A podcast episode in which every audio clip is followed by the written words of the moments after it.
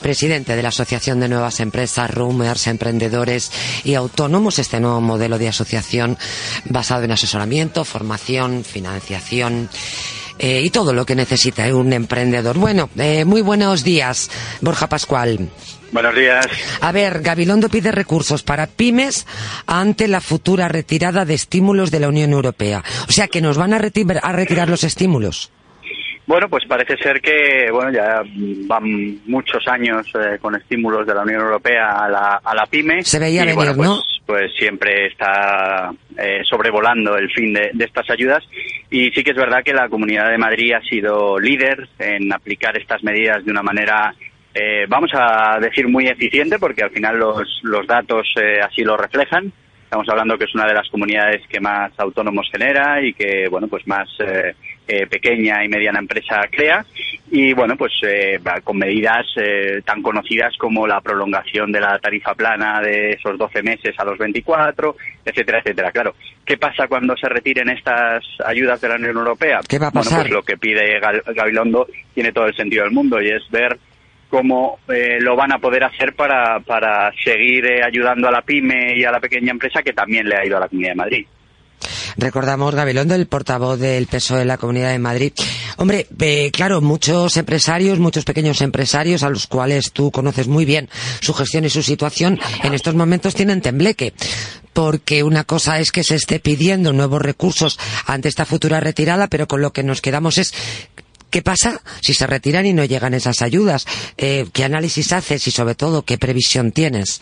Bueno, yo entiendo que, en el caso de la Comunidad de Madrid eh, teniendo claro y habiendo visto el buen resultado que todas esas medidas han dado, como te decía, porque al final viendo los números, eh, la Comunidad de Madrid está en el ranking en las primeras, eh, yo entiendo que la voluntad política será encontrar esos fondos eh, donde sea, ¿no? Sacarlos de, de donde se pueda porque realmente contribuyen a la generación de riqueza y a la generación de puestos de, de trabajo y eso es lo que al final entiendo persigue cualquier gobierno o debería perseguir cualquier gobierno para su para su comunidad autónoma. Porque, porque tú entiendes que estos recursos si queremos sacarlos y desde luego está, está claro, o sea, ya, ya se ha experimentado, se ha salido a cuenta, la Comunidad de Madrid lidera la creación de empresas en España con 10.008 nuevas desde, desde enero, la inversión de capital para fomentarlo, eso sí, parece que había caído un poquito respecto a 2007, pero lo que tú decías, eh, lidera y por tanto parece, parece razonable. Pero hay agua, se va a poder sacar eh, esos recursos,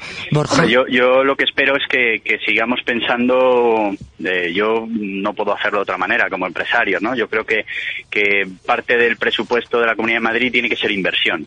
Eh, no todo puede ser gasto, tiene que haber inversión. Y, en esto de los autónomos y de las pymes estamos hablando de invertir. Estamos hablando de, crear ese tejido empresarial que nos haga más resistentes a las crisis, que nos permita tener más eh, ciudadanos cotizando y, bueno, pues generando una riqueza mucho más estable, ¿no? Que es, bueno, el camino que, ha venido siguiendo la Comunidad de Madrid desde hace ya muchos años. Eh, ¿Que se retiran los, las ayudas europeas? Bueno, pues yo entiendo que habrá que buscar la manera de seguir potenciando esta creación de empresas porque al, al final eh, a la Comunidad de Madrid le salen los números. Eh, está, está generando cada vez más. Y un asunto que podríamos decir que es tu caballo de batalla, Borja Pascual, los autónomos. Seguimos además en la Comunidad de Madrid, parece que alcanza la cifra récord de autónomos de toda la serie histórica, eh, casi 400.000 afiliados. Mm, por eso hablábamos que, los números los números salen. Eh, no podemos olvidar que la Comunidad de Madrid, pues bueno, es la eh, está dentro la capital de, de España, eh, hay muchísima actividad económica, mucho más en Un tejido empresarial, eh, Efectivamente, pero aún así, bueno, los números, como decíamos al principio, acompañan la gestión en esta materia de la, de la Comunidad de Madrid, ¿no? El, incremento de autónomos es, es importante, todos esos autónomos, bueno, pues unos conseguirán generar empleo, otros no, pero bueno, eh, son autónomos, eh, si dijéramos, que, están creando su propio negocio, su propia actividad y bueno, pues eso siempre, aparte de, lo que es la riqueza que genera para la sociedad, crea también eh, un, modelo económico más sostenible, ¿no? Cuanto más gente sea autónoma o tenga pequeñas empresas y pues bueno pues menos posibilidades tendremos de, de, sufrir o de sufrir tan duramente eh, cuando lleguen las crisis, que las crisis llegan, son cíclicas. Ahora quiero subrayar eh, una, una reivindicación muy, muy, muy anerea, eh, la asociación que presides. Eh, de, de, alguna manera se está pidiendo desde difer diferentes instituciones que la cuota de la seguridad social de los autónomos se ajuste a su situación económica. Yo no sé el tiempo que yo llevo escuchando este argumento desde, desde Anerea, que es que además es que no es justo, es que, bueno, adelante, pues si no, voy a hacer Sí, yo una sí, disquisición eh, absurda. Eh, no- Nosotros, desde luego, eh, pensamos que, que la cuota de la seguridad social debe estar en función de, de- del beneficio que tenga el Naturalmente, autónomo. Y naturalmente. estamos hablando eh, en todos los casos, es decir, no solo cuando el autónomo, eh, bueno, pues no le llega mm, eh, para cubrir gastos, que, que entonces es muy importante que no le estemos grabando de manera fija todos los meses con un importe que no que no tiene para pagar y que luego eso pues le puede generar deudas. Pero y- además es que no y- tiene sentido, de verdad, no lo Claro. tiene, ¿verdad? Pero, pero también, eh, bueno, pues también es verdad que, que, que, bueno, pues hay autónomos que, que ahora mismo pueden cotizar por el mínimo y estamos hablando del 90% de los autónomos,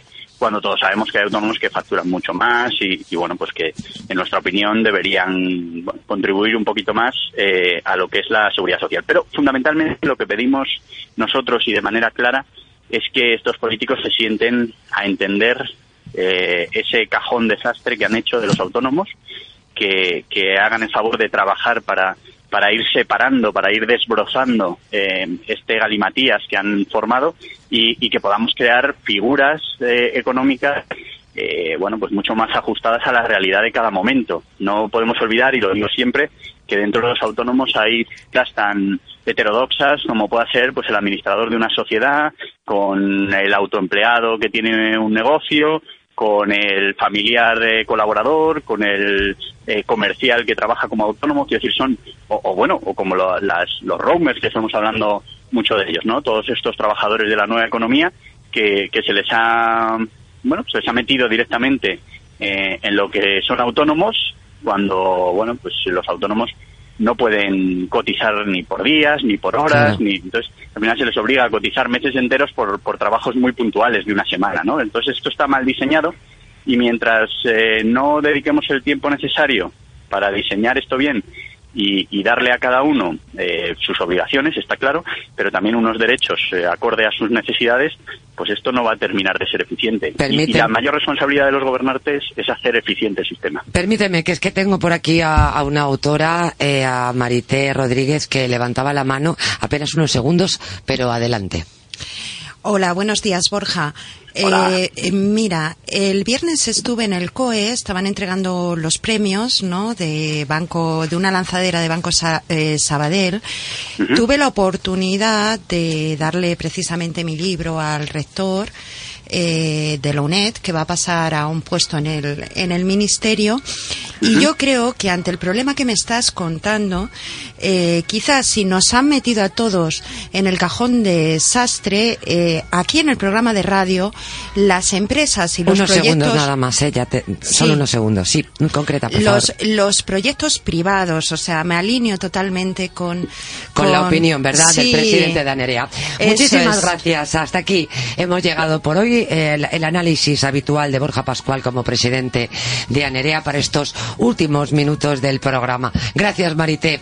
Un saludo a todos. Regresamos eh, mañana al filo de las 10, una menos en la comunidad canaria.